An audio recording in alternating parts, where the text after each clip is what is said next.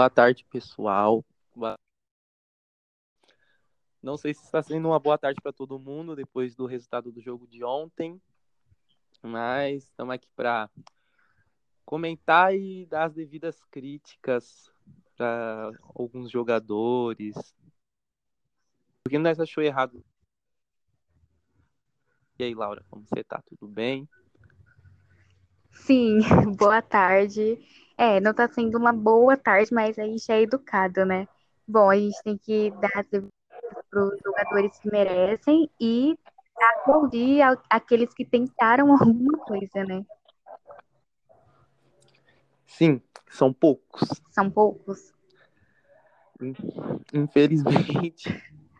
A gente, é... a gente ia vir aqui falar de uma vitória ou de um jogando bem, mas acho que não foi isso que aconteceu, não. Tipo, o time ontem é, não deu certo. Tipo, nada dava certo. E, inclusive, faz tempo que nada tá dando certo desde a volta da, para, da parada, porque são cinco jogos sem vitórias nenhuma. A gente não comemorando nenhuma vitória pós-pandemia. Sim, é, tá bem difícil, né? Com, é, a gente comemorar uma vitória aí. Mas, né, a gente, próxima rodada, terceira rodada, em casa contra o Atlético Paranaense, que tá bem, né, embalado aí. Mas assim, a gente ainda tem aquela esperança, né? E eu espero que você. Como eu te disse, é, já o brasileiro é uma pancada atrás da outra, é só time bom. O Atlético Goianiense acabou de subir, ganhou do atual campeão de 3 a 0 O Paranaense que o Santos vai enfrentar tá bem. E já já chega a Libertadores, depois a Copa do Brasil. E se não melhorar rápido, as duas vitórias que o Santos fez na Libertadores não vai servir para nada se perder as outras quatro. Sim, exatamente. Que são competições diferentes, mas já dá para ter uma base do que o Santos agora e o que pode apresentar na Libertadores, né? Claro, daqui para frente a partir do jogo que vem, né? Mas a gente já tem uma base desde o começo do ano de tudo que está passando, os problemas extracampo que estão e tudo mais, né? Porque a gente precisa de elenco. E isso a gente não tem. Ah, não tem elenco.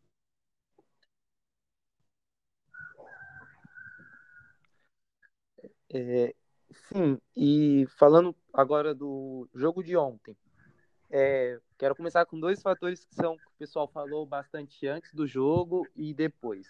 Uhum. O antes do jogo foi os três zagueiros, e o depois, o que as maiores críticas foram para os laterais.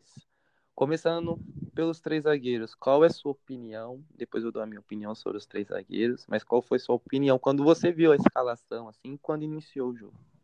Então, eu gostei da escalação, dessa escalação em específico com três zagueiros, mais liberdade para os laterais. Só que não foi isso que a gente viu eu tive essa impressão no, da escalação, né? Mas na prática não deu muito. O a escalação original. O, eu te falei que eu gosto desse sistema com três zagueiros quando tem dois alas. Sim. Que os dois alas ontem era o Pará e o Felipe Jonathan. Que aí é onde a gente vai chegar os dois laterais que eu falei. Horríveis. A saída de bola com três zagueiros vai muito pelo volante. Ali. Sim, sim. O Alisson faz meio que o quarto zagueiro para ficar uma linha de quatro. A saída de bola era mais com o Pituca. Mal. Ele e o Sanches, mal. Não acertavam um passe. Sim. O Alisson também teria que ajudar também, mas isso, tipo, desde sempre, a gente sempre falou que o Alisson nunca foi bom em passe, ele é bom para marcar. Então, tirando o Alisson dessa, os outros dois que é o que tem que fazer essa função, mal. Os dois laterais, que seriam os dois alas nessa formação, super mais não é de hoje. Só que o Felipe Jonathan, a gente não tem um substituto para ele, uhum. porque o que tem, que já jogou de lateral esquerdo, é o Copete e o Jamota. E a torcida já não gosta nem deles nas próprias posições. Uhum. Imagina na lateral esquerda. Sim. E o lateral direito, Pará, eu não sei o que estão esperando para pôr o Matson. O Pará tem raça, ok, tem. Mas ele toma a bola nas costas muitas vezes, ele não consegue atacar, ele erra passe. o futebol não é só ficar batendo no adversário. É, hoje o futebol pede técnica e o Pará, é no elenco do Santos, é um dos que menos tem. Sim, e até um, um contraponto que o, o Matson ele fez mais em um jogo do que o Pará fez um ano todo, né? Isso é muito complicado. Ele, mesmo com o gol anulado, ele deu uma assistência para parar, né? Um parar, né? É, você, foi você marcou num vídeo no meio de semana, antes do jogo, dele dando assistência ao cruzamento lindo na cabeça do Thailson, o Matson. Sim.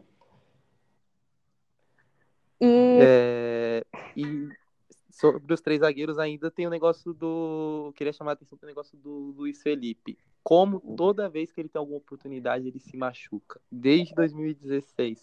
não sei ele... o que acontece com ele. Eu acho que tem que benzer ele, porque não é possível. Toda vez que ele entra em um jogo, ele se machuca. Não é. Não... Sabe? Ele tem oportunidade de jogar. Aí quando ele tem, ele se machuca. E agora, caso o Lucas Veríssimo se machuque, ou o Luan Pérez, aí teria que ter o Luiz Felipe, aí já não vai ter o Luiz Felipe. É, você acha que o Cuca ficou com medo de bancar os três zagueiros colocando o menino da base? Eu esqueci o nome do zagueiro que tá lá. Só que tem um menino da base zagueiro lá. Será que ele ficou com medo de. O moleque nunca jogou. Seria a primeira estreia dele. Será que ele ficou com medo de bancar a formação com três zagueiros e preferiu voltar pro 4-3-3 do jeito que o Santos sempre jogou? É, eu acho que tam, também pela marcação do Internacional, né, que essa escalação com três zagueiros não tava, o Santos não estava conseguindo passar do meio de campo, então eu acho que é, voltando uhum. à escalação normal, com o Caio Jorge, entre aspas, normal, é, ajudou o Santos a sair um pouquinho do meio de campo. Foi igual eu falei, o, que tá, o Santos não estava conseguindo sair porque o meio de campo do Santos não ajudava. É, o Pituca e o Sanches mal, o Sanches está mal desde quando voltou, o Pituca tá mal o ano inteiro. Sim. Os alas do Santos, Felipe Jonathan e Pará já vem mal há muito tempo. E aí a bola não chegava para os nossos dois atacantes, que eles não estavam de pontas, né? Os giravam, jogavam. Eu gosto dessa formação, mas o problema é que o resto não ajuda. Não adianta nada você ter três zagueiros lá fechando bem e os dois atacantes lá na frente se o resto do time que tem que construir as jogadas não fazer certo. Sim, exatamente. E é bem complicado. E, por exemplo, que nem você falou, o Felipe Jonathan, a gente não tem, não tem substituto para ele, e aí a gente tem que entrar com ele em todo jogo, e ele não tá bem, entendeu?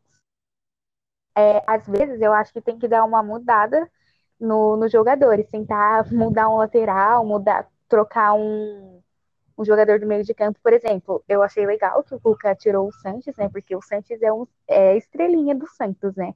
Só que ele não tá bem e ele deve saber que ele não tá bem no começo do ano, desde quando do começo do ano, quando voltou ao futebol. E aí eu acho que foi legal o Cuca ter tirado ele para tentar é, colocar outros tem, só que a gente nunca sabe se joga bem porque nunca entra. É sempre o Carlos Santos, o Pituca, e o Pituca que também não tá bem, como a gente já tinha falado nos outros. É, se eu não me engano, o, na, na Copa é, São Paulo de Futebol Júnior jogou é, o lateral esquerdo do Santos era o Lucas Senna. E eu achei ele bom jogador. Eu subiria, tipo, um passo para pelo menos já dar uma sombra pro Felipe Jonathan e falar, ó, começa a jogar bola, tem alguém aqui querendo vaga, o menino quer jogar. Sim. Exatamente.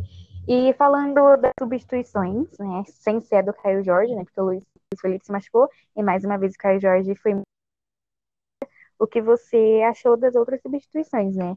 A estreia do, do Ivonei, a questão do Thailson ter, ter entrado no jogo, que foi o que eu falei no, no último podcast também. Eu, foi uma surpresa, na verdade, eu imaginava que o Cook ia colocar ele. E as outras substituições, o que, que você achou do Jobson, do Edson que entrou? É, vou começar pelo Caio Jorge, que foi a primeira. Uhum. Para mim, ele é bom jogador, só que falta um pouquinho de experiência. Eu sei que ele é novo ainda, sim, sabemos. Mas falta um pouquinho de malandragem e exemplo. Vamos lá. Teve um lance lá que o Vitor Cuesta desarmou ele, certo? Um desarme lindo do Vitor Cuesta. É, na final do Paulistão, quando o Gustavo Gomes dá o carrinho no Jô, o Jô deixa o pé, tipo, porque se o Jô ia conseguir ficar com a bola se ele continua andando normal. Só que ele deixou o pé para bater na perna para induzir o árbitro a marcar um pênalti nele naquele último minuto. Sim. E na hora que o Vitor Cuesta dá o carrinho na área, era só ele dar uma. Já que ele não ia conseguir pegar a bola do outro lado, dava uma desacelerada, deixava o Vitor Cuesta bater nele e caía pro árbitro pelo menos ir até o VAR para ver se foi pênalti. E no lance do gol dele, é, que para mim foi pênalti, faltou também um pouquinho de malandragem dele, tipo, na hora fez o gol, coloca a mão na barriga, sabe? Porque se você for ver nas transmissões de TV, ninguém ficou falando que o goleiro deu um, uma voadora nele, só falaram da mão. Sendo que antes o goleiro Que foi, exatamente. Lomba deu uma voadora nele. A só chegou a encostar na mão do Caio Jorge, porque antes o Marcelo Lomba deu uma voadora na, na barriga do Caio Jorge. Então, só que não viram esse lance antes. Sim, o juiz, ele só viu a mão. Se ele fica com a mão na barriga, sabe? Fala, ah, doeu, tipo. é, pelo menos fala, ó, teve a mão, mas um pouquinho antes teve esse chute aqui. Você Sim. quer ver pra ver se foi pênalti? E ele Primeiro foi. que ele dominou a bola errado. Só aconteceu que se ele domina, eu acho a bola certo, ele ia amortecer ela no peito e conseguir fazer o gol. É, longe de mim criticar o Caio Jorge, para mim ele é um ótimo jogador, mas falta um pouquinho de experiência ainda para ele, que provavelmente com o tempo ele vai pegando. Sim, eu acho que esse jogo foi até, é, entre aspas, um jogo bom para os meninos que entraram ganhar experiência, porque jogar contra o Inter é, no Beira-Rio é sempre muito difícil, e aí eles vão pegando um pouco de experiência para outros times que também são muito bons na marcação, que são bons como o Inter, fora de casa, para eles terem essa experiência, essa malandragem que nem você falou. Sim, e agora, agora as outras substituições, que foi o a, a, ter, a segunda e a terceira, foi o Thailson e o Jobson. Isso. Tiraram o Pituca e o Sanches mal e colocaram os dois. Assim, a, o Jobson, ok, é meio que uma um, substituição normal que acontece. Sim. Agora o Thailson foi o que surpreendeu a gente, porque o Thailson a gente sempre conheceu ele como ponta. E ele colocou ele meio que ali Sim, por trás é do Caio Jorge, na meia, assim, tipo, jogando como um falso 9, meio atacante. Ele tava por ali. Sim, Assim, é, as opções que nós temos para essa posição também não é muito. Tem um banco Jamota e o outro menino da base, né? O Anderson Ceará. Sim. Eu acho que poderia testar o Anderson nessa posição, em vez do Thailson, já que o Thailson é ponta, deixa o Thailson reserva mesmo dos, do Marinho e Soteudo. Só que quem sabe acha também uma posição nova pro Thailson que ele possa dar certo. Se eu não me engano, no, nesse gol do Caio Jorge, quem deu o passe pro Soteudo dar o cruzamento, foi o lindo passe, foi o Thailson. Sim, Então, tipo, ele É, não então. jogou, fez o que deu pra fazer ali no momento que tava o time do Santos. Fez o que deu pra Sim. fazer. E o Jobson melhorou muito também a saída de bola do Santos. O- ele joga com muita calma ali. Tipo, ele domina a bola, olha, bem diferente do que a gente vê o Pituca jogando. Sim, eu particularmente assim, do, do Thailson, eu acho ele ainda um pouco tímido, assim, no futebol, acho que ele tem que sabe, mas eu gosto dele, apesar de ele não ser meia, ele é um bom jogador. Hum. E as próximas opções, né, que teve, as próximas substituições. Uma foi E, né, o Ivonei e a outra o Matos. isso, É, normalmente o Matson entraria no lugar do Pará, Sim. mas eu não achei que o Cuca errou, porque como não tem o lateral esquerdo, querendo ou não, o Pará ainda estava melhor que o Felipe Jonathan. Passa o Pará pro outro lado, pelo menos, igual eu falei no começo do podcast, ele bate nos caras lá, tá tudo certo, já que não tem opção, e naquele momento era pro Felipe Jonathan sair mesmo, porque depois do gol ele conseguiu tomar umas duas, três bolas nas costas ainda. Ele sentiu ainda o gol. sim, Ele falhou e sentiu. Então, tipo, no momento do jogo, eu achei a substituição do no lugar do Felipe Jonathan mudar o Pará de lado, ok. Mas para próximos jogos, para mim é o Pará no banco e o Sim. Matos de titular. concordo. E o Ivonei pode ser até loucura o que eu falar aqui, mas se ele der certo e jogar bem, tipo, mostrar a calma que ele mostrou no jogo ontem, eu tiraria fácil o Alisson e o Pituca e colocava Ivonei e Jobson. Fácil, assim. Se o Ivonei jogar bem, eu tiraria os dois fácil. Sim, eu concordo plenamente. Eu sempre sou suspeita para falar nós cientistas, né? Porque a base, assim, sempre está ali. E eu gosto muito desse pessoal que subiu esse ano, ou do ano passado. E eu gostei muito da gente ter sido derrotado, né? E com razão. Eu gostei muito da entrada do Ivonei. Acho mais criatividade para o Santos também. Eu acho que ele tem tudo tirar uma vaguinha aí de os jogadores titulares aí do Santos a saída de bola do Ivonei e do Jobson é bem melhor do que a do Pituca e do Alisson. Exatamente, exatamente. Sobre. Pode falar. É, sobre o ataque, a gente não tem muito o que falar, né? Assim, o Jorge, a gente já falou.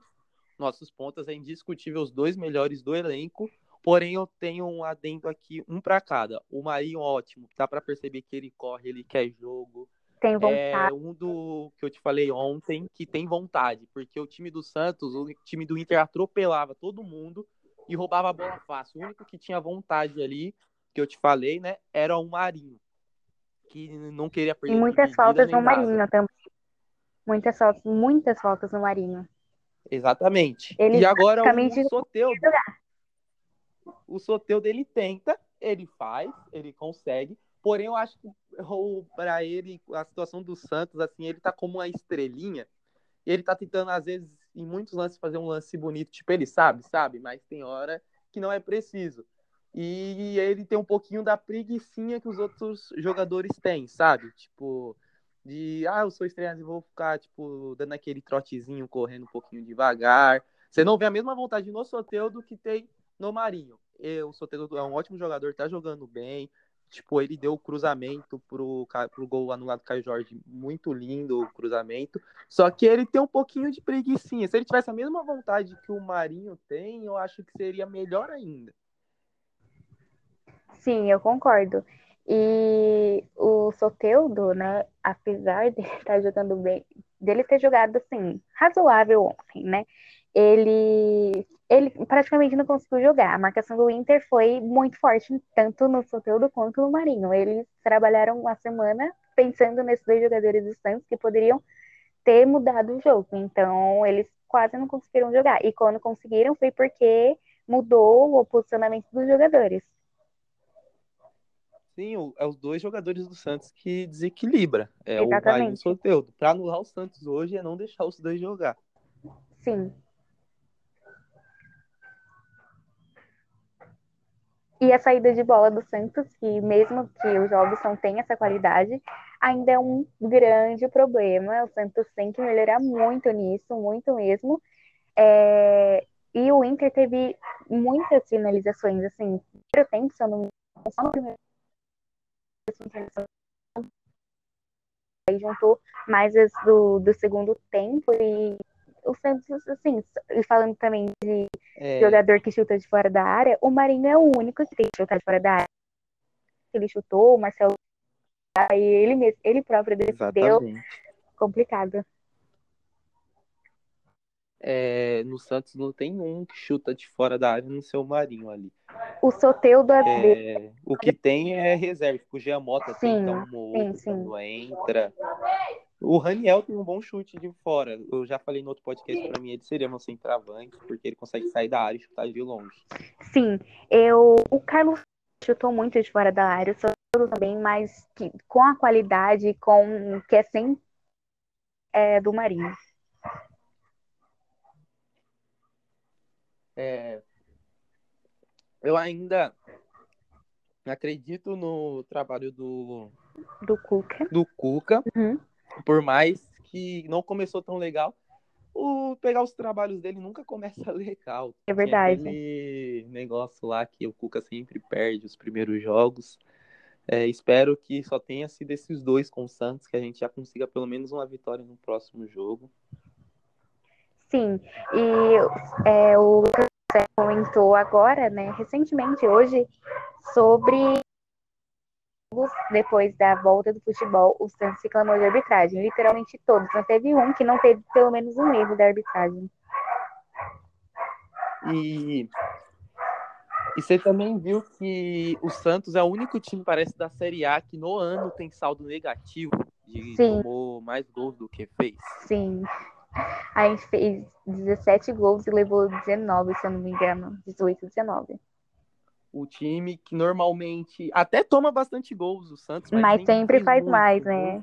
Sim, exatamente. Se é, é, toma 3, faz 5, sabe? Perde de, ganha de 5 a 2 4 a 2 É bem difícil você pegar um Santos que tinha uma boa zaga com um bom ataque. Normalmente a zaga é boa, mas como o Santos ataca muito, acaba tomando alguns golzinhos bestas, mas o Santos sempre recompensa em fazendo bastante gols. E não é o caso do Santos desse ano. Apesar do ataque do Santos ser bem habilidoso, tá faltando dos jogadores e das finalizações. Inclusive, o Santos tá treinando muito nisso porque precisa muito. Mas tá complicado sair um.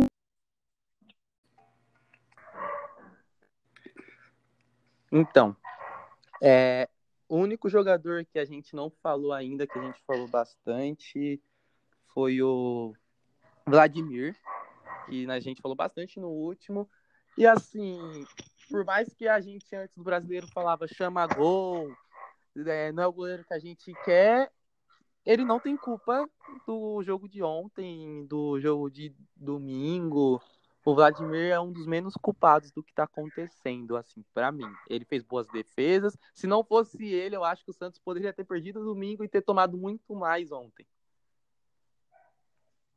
Sim, exatamente. Ele fez defesas muito importantes, muito importantes mesmo. Bem no comecinho do jogo, fez umas defesas assim que, né, se não fosse por ele, talvez o Santos poderia ter perdido de mais gols. E ainda mais com os gols que o Thiago Galhardo, por exemplo, perdeu, né? Porque ele perdeu vários gols na cara. E eu acho que a gente tem que exaltar um pouco do Vladimir para ele, ele pegar confiança também, né? Porque ele sabe, com certeza, ele deve saber do, do quanto ele é criticado ou já foi criticado. E eu acho que ele tá evoluindo, pegando essa sequência, né? Porque provavelmente ele vai ser o titular até o final do ano, do até o final do brasileiro, que vai até fevereiro do ano que vem, né?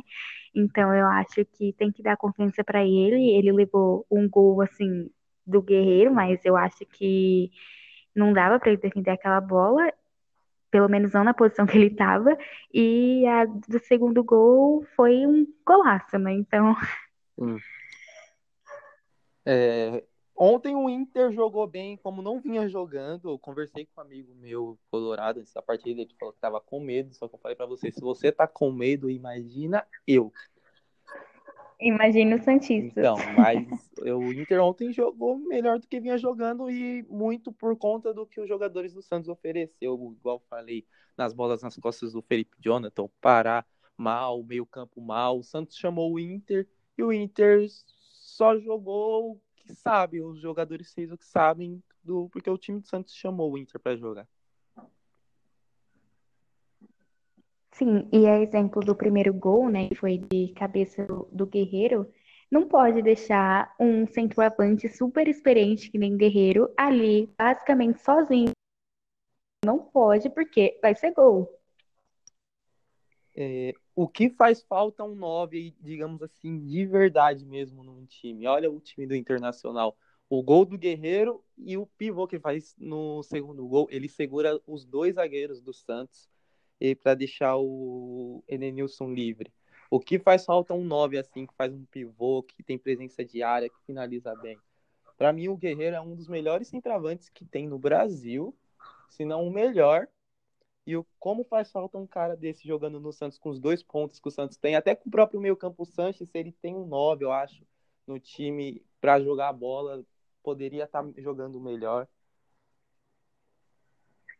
Sim, eu concordo. E o Guerreiro não teve só essa oportunidade de gol, várias jogadas. O Thiago Galhardo fez, inclusive o Thiago Galhardo jogou muito bem ontem e ele deu várias bolas, assim, era só o Guerreiro. Ainda bem que a trave estava a nosso favor em alguns lances e outros que o Guerreiro realmente perdeu e uma bola que o Vladimir defendeu do Guerreiro também. É... Então, sobre o jogo, acho que não tem muito comentar. Só lamentar mesmo a derrota. Eu acho que é isso que a gente falou, as críticas que a gente fez pelos jogadores que estão realmente mal. É, eu não desejo que tipo, os jogadores recebam a, essa crítica como uma ofensa, algo do tipo, e sim para que eles melhorem, porque eu acho o jogador quando tá mal, ele percebe que ele tá mal. Então, que eles treinem para melhorar, sim. sabe? E não fiquem de birra com a torcida. Exatamente. É, eu acho que nesse próximo jogo agora, domingo, o Santos vai enfrentar o Atlético Paranaense na Vila Belmiro. E aí eu espero, né, pelo menos o que o Cuca disse ontem na coletiva, o que os jogadores, alguns jogadores falaram, que é, dos erros, né, dos erros que o Santos teve, não só ontem, mas nos outros jogos, desde, até com o Gesualdo também, que alguns erros continuam no, no elenco mas eu acho que o Cuca, pelo menos na questão da formação, ele vai melhorar no próximo jogo e espero que a gente consiga uma vitória, pelo amor de Deus. Espero. Tô com saudade de comemorar uma vitória. Porque até o último jogo antes não, da parada sim. também não foi uma vitória. Exatamente. Eu confio, assim, que o Cuca vai fazer um bom trabalho no Santos, né? Porque ele veio sabendo do que, que o Santos estava passando, ele já sabia, ele veio não sabendo de nada, ele já sabia da questão financeira, inclusive ele disse na coletiva que o Pérez está é, em cima disso, eu não acredito muito, mas disse que está, e se possivelmente o Pérez conseguir alguma, pagar alguma coisa ali, pelo menos os, os salários atrasados dos jogadores, direitos de imagem, enfim, eu acho que pelo menos uma contratação o Santos tem que fazer, porque a gente não tem, pelo menos de lateral direito, está complicado. O problema para fazer a contratação é que a gente vai ter que pagar as dívidas que estão na FIFA. E aí, para falar um pouquinho também do assunto da semana, eu queria falar isso com você. É... O Atlético fez a proposta pelo Sacha, é... a proposta envolvendo troca e proposta em dinheiro. A troca o Santos não pode, uhum. porque não vai poder registrar o jogador. Eu amaria se o Santos trocasse o Sacha pelo Otero. Eu acho que o Otero é um cara que pode no meio campo do Santos que ele precisa, mesmo ele sendo problemático, as coisas, é meio que um Cueva 2.0. Mas eu acho que o Otero no meio campo do Santos poderia funcionar. E o Sacha não quer mais jogar, ele não vai mais jogar, então liberava melhor do que sair de graça. Como não pode registrar jogador, então o Atlético fez a proposta em dinheiro, não lembro o valor, e o Pérez quase dobrou essa proposta. Tipo, um negócio absurdo. Ele falou que só aceita o Sacha foi por isso. E, tipo, um time brasileiro eu acho que não pagaria isso pelo Sacha. É... Uhum. O que, que você acha? Tem que liberar pelo que o Atlético pediu inicialmente para não sair de mãos atadas? Ou o Pérez está certo em pedir mais pelo Sacha? Então, eu acho que o Santos deveria liberar com o preço que o. Eu acho que é isso que o Pérez querendo ganhar por ele. Acho que ele melhorou muito com o São Paulo, quando o São Paulo, quando o São Paulo né? E assim, que ele, o Santos deveria liberar com o preço como eu já disse, o Sacha não é isso, e eu também não nem tá, porque assim, ele também não tava aquelas coisas, né, não tava, não tava bem, não tava numa fase boa. Ele mesmo já tinha falado em algumas coletivas que ele, que ele tinha feito. E eu acho que a troca pelo Otero, não sei se ia dar certo, porque pelo, é, as últimas notícias aí, o Otero pro Corinthians, né? Não sei. Sim, eu vi também. Provavelmente o Otero deve ir pro Corinthians. O Santos não vai conseguir registrar ele, não vai conseguir fazer a troca mesmo eu aceitaria fácil. Pega, ó, pega o dinheiro, vamos pagar o que a gente deve, depois a gente vê o resto. Mas aceita logo, o Sacha não vale tudo que o Pérez está pedindo. É capaz dele ficar pedindo isso, o Atlético desistir, o Sacha conseguir ganhar na justiça, pegar uma rescisão de graça, isso aí a gente fica sem nada. Então, é melhor aceitar o que o Atlético tá dando do que ficar segurando e perder o jogador de graça depois. Exatamente, eu concordo. Porque, assim, né? Quando o Sacha estava no Internacional, ele era.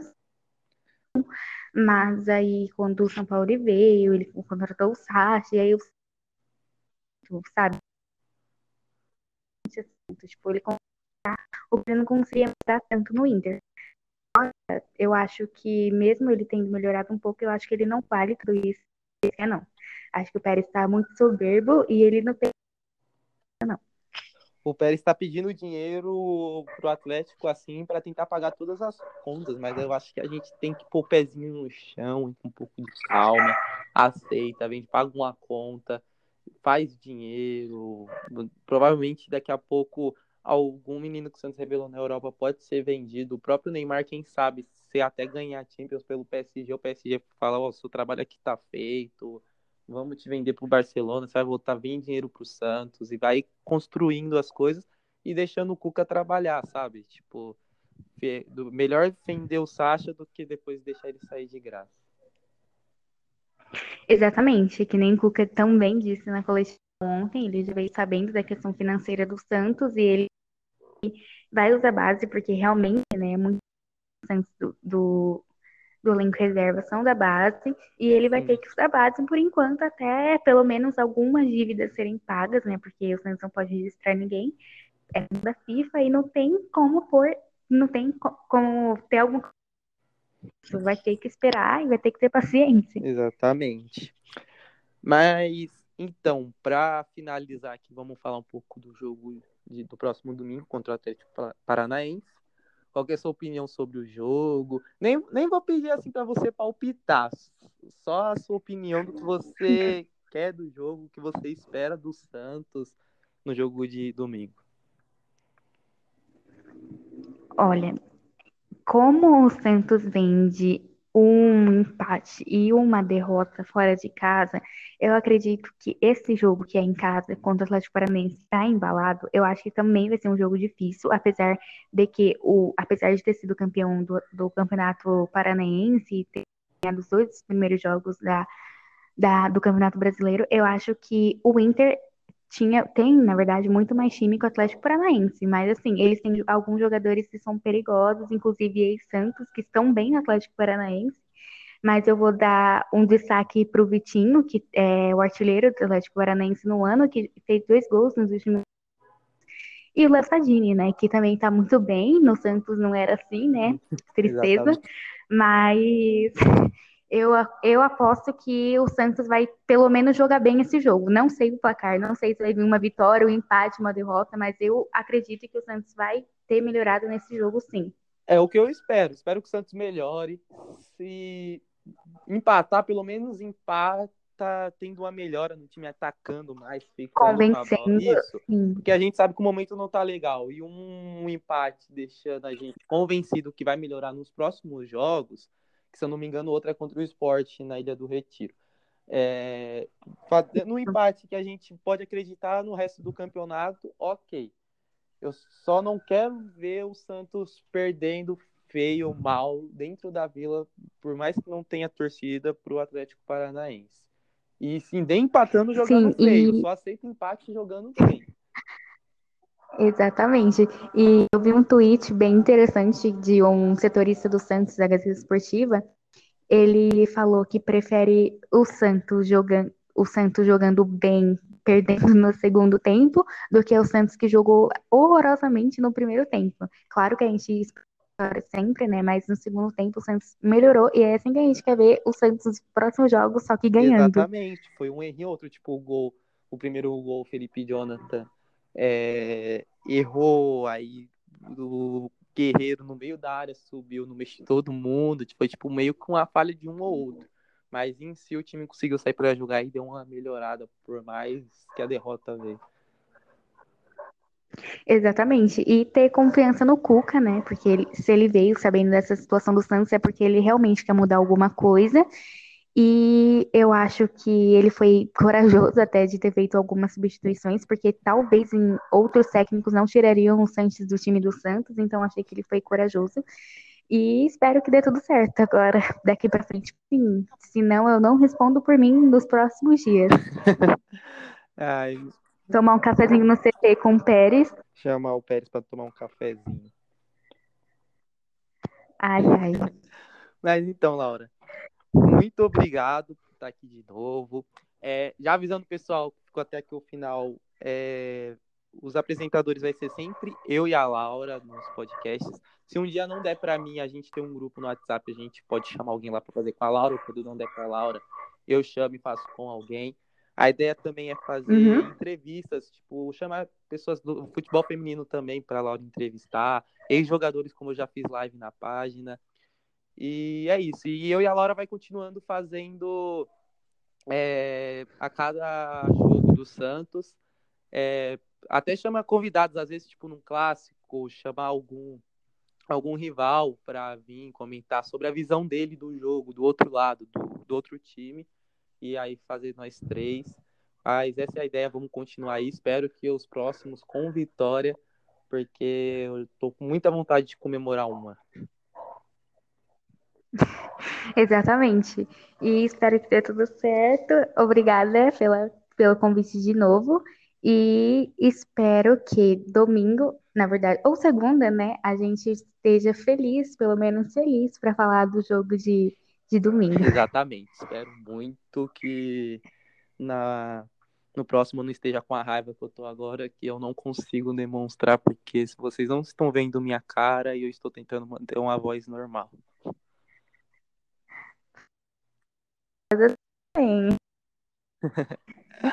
É, muito obrigado, Laura. Muito obrigado a todo mundo que ficou até aqui no final.